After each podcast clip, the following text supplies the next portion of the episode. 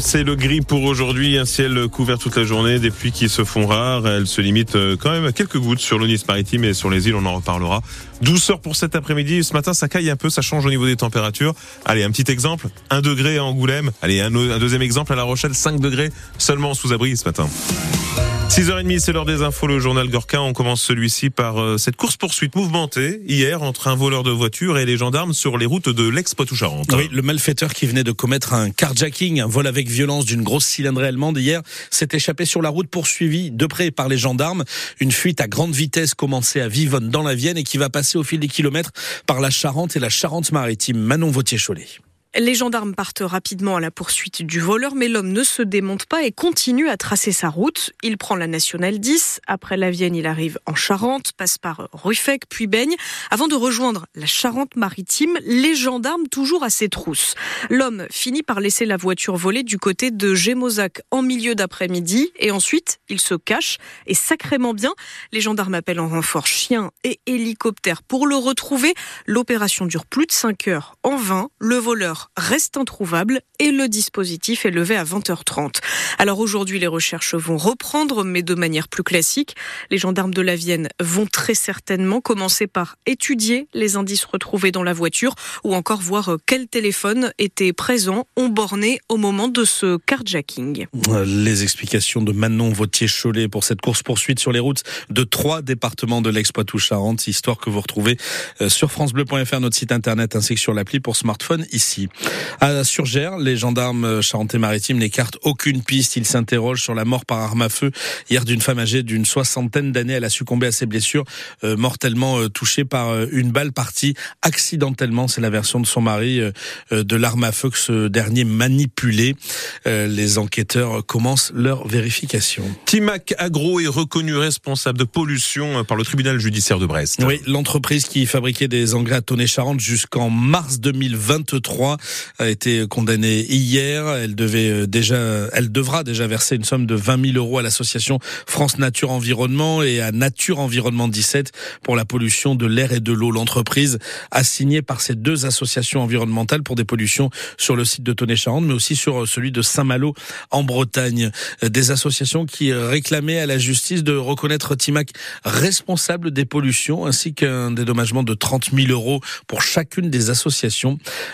Baumard est juriste au sein de l'association Nature Environnement 17 et même si tout n'a pas été obtenu de bout en bout, elle se dit satisfaite par la décision prise par le tribunal de Brest c'est la première fois que Timac est réellement reconnu coupable de pollution. Parce que jusqu'ici, c'était un, langage administratif, donc de non-conformité, de dépassement de seuil, etc., qui ne donnait lieu qu'à des mises en demeure répétées. Euh, et jusqu'ici, ça s'est arrêté là. Donc là, pour le coup, on a une vraie reconnaissance par le juge du fait qu'il y a des pollutions. Ce qu'on a sollicité, c'est que les pollutions de l'air, de l'eau et les différentes non-conformités soient reconnues en justice. Donc ça, ça a été fait. Et en répercussion, condamner la société Timac à indemniser notre préjudice en tant qu'assaut environnemental.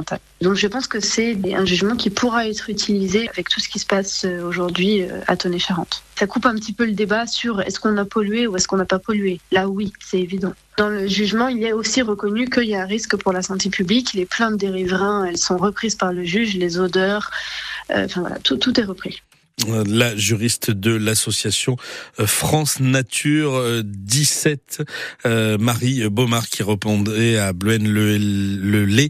L'ARS, l'Agence régionale de santé de la Nouvelle-Aquitaine, a annoncé lancer une étude épidémiologique sur l'état de santé des habitants de Tonnet-Charente pour le début de cette année afin de chercher des traces et des conséquences de cette pollution.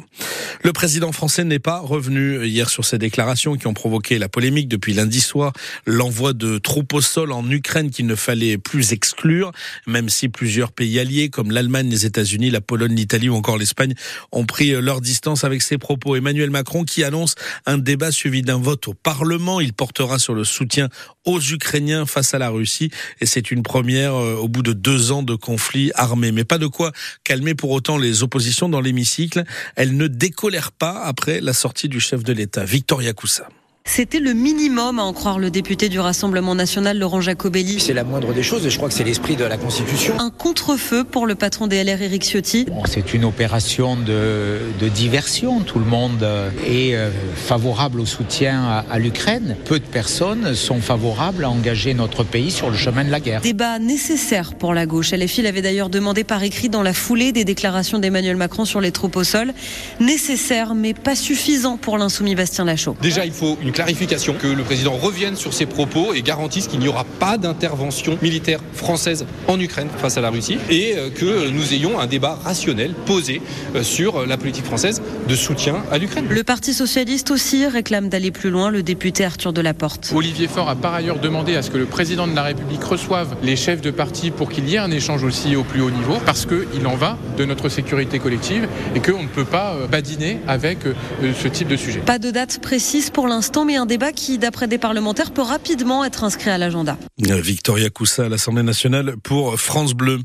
Euh, de l'Assemblée, on passe au Sénat. Les membres de la Chambre haute votent cet après-midi sur l'inscription de l'IVG dans la Constitution. Vote rendu très incertain car la droite majoritaire au sein du Sénat y est réticente. Gérard Larcher, euh, le président euh, du Sénat en tête, il préfère, au terme de droit à l'avortement validé par les députés, celui de liberté d'avorter dans notre pays. La santé, le plan blanc de niveau 2 déclenché à l'hôpital de Saint-Jean-d'Angély. Attention, c'était déjà le cas depuis la veille pour l'hôpital de Sainte. Désormais, le centre hospitalier de Saint-Jean-d'Angély est aussi euh, concerné. Tous les personnels euh, soignants, même ceux en repos ou en congé, sont mobilisables. Et depuis hier, pour faire face à, à l'afflux important de patients, plusieurs activités de soins sont déprogrammées. En rugby, Gorka, plusieurs cadres du Stade Rochelet prolongent leur aventure